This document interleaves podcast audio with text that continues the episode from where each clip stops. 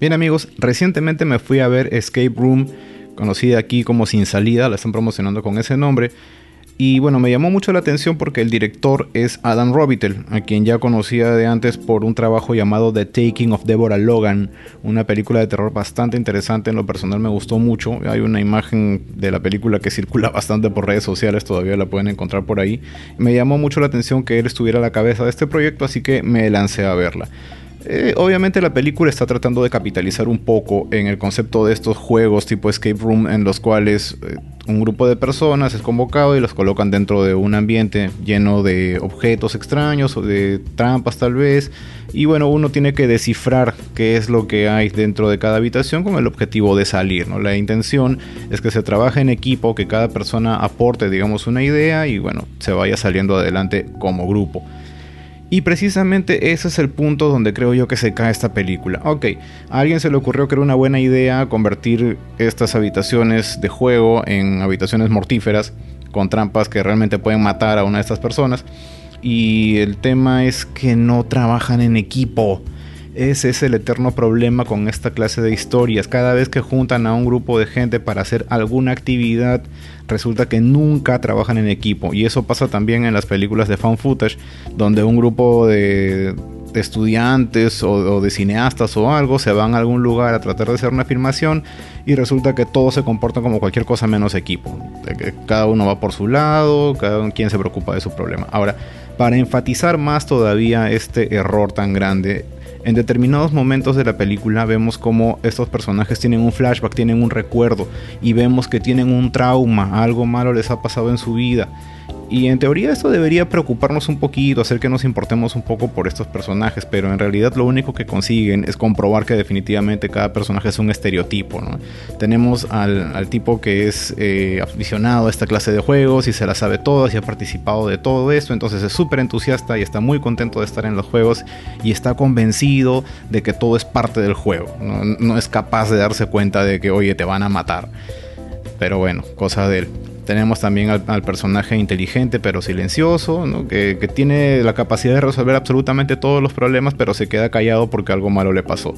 Luego tenemos también al personaje insoportable, que va a encontrar cualquier motivo para generar conflicto, para comportarse como un perfecto idiota y normalmente es el que termina metiendo más en problemas al resto del grupo. Ahora, la lógica de los juegos no está mal, empezó bastante bien en realidad. Eran interesantes hasta cierto punto en la película, pero parece que luego se cansaron de escribir o se les acabaron las ideas o algo malo pasó. Porque desde la mitad de la película en adelante, todas las trampas y los juegos y toda esta participación se viene abajo, se convierte en algo súper barato, algo que realmente ya no tiene ninguna razón de ser y, falla, falla rotundamente. diera la impresión de que otra persona estaba dirigiendo en ese momento u otro guionista tomó la posta y dijo completa esto como buenamente puedas y ahí sale. Y no, para nada. Eh, falla por completo en ese aspecto. El argumento no logra ser consistente.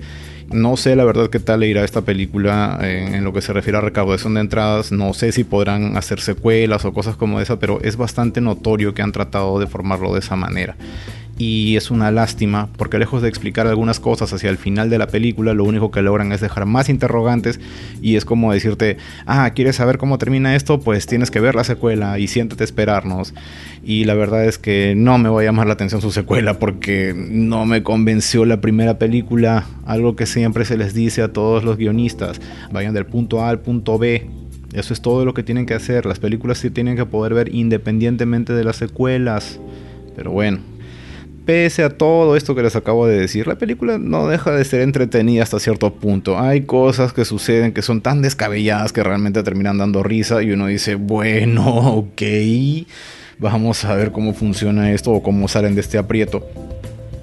Pero la verdad es que si quieren ver algo con respecto a juegos donde hayan trampas y gente atrapada tratando de resolverlo, les recomiendo que vean Soul a pesar de que tiene ya 8 películas y debe ser bastante conocida, pues en realidad sus conceptos de trampa me parecían bastante simpáticos y me parece que la trama policial de por medio también funciona.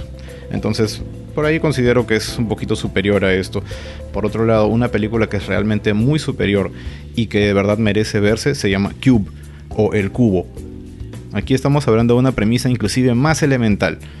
Un grupo de personas está en un cubo. Cada cara del cubo es una puerta que va hacia otro cubo. Dentro de los cubos hay trampas, sal del cubo. Es así de sencillo. Y aquí sí se gastan en explotar muy bien las diferentes personalidades de cada uno de los miembros del equipo.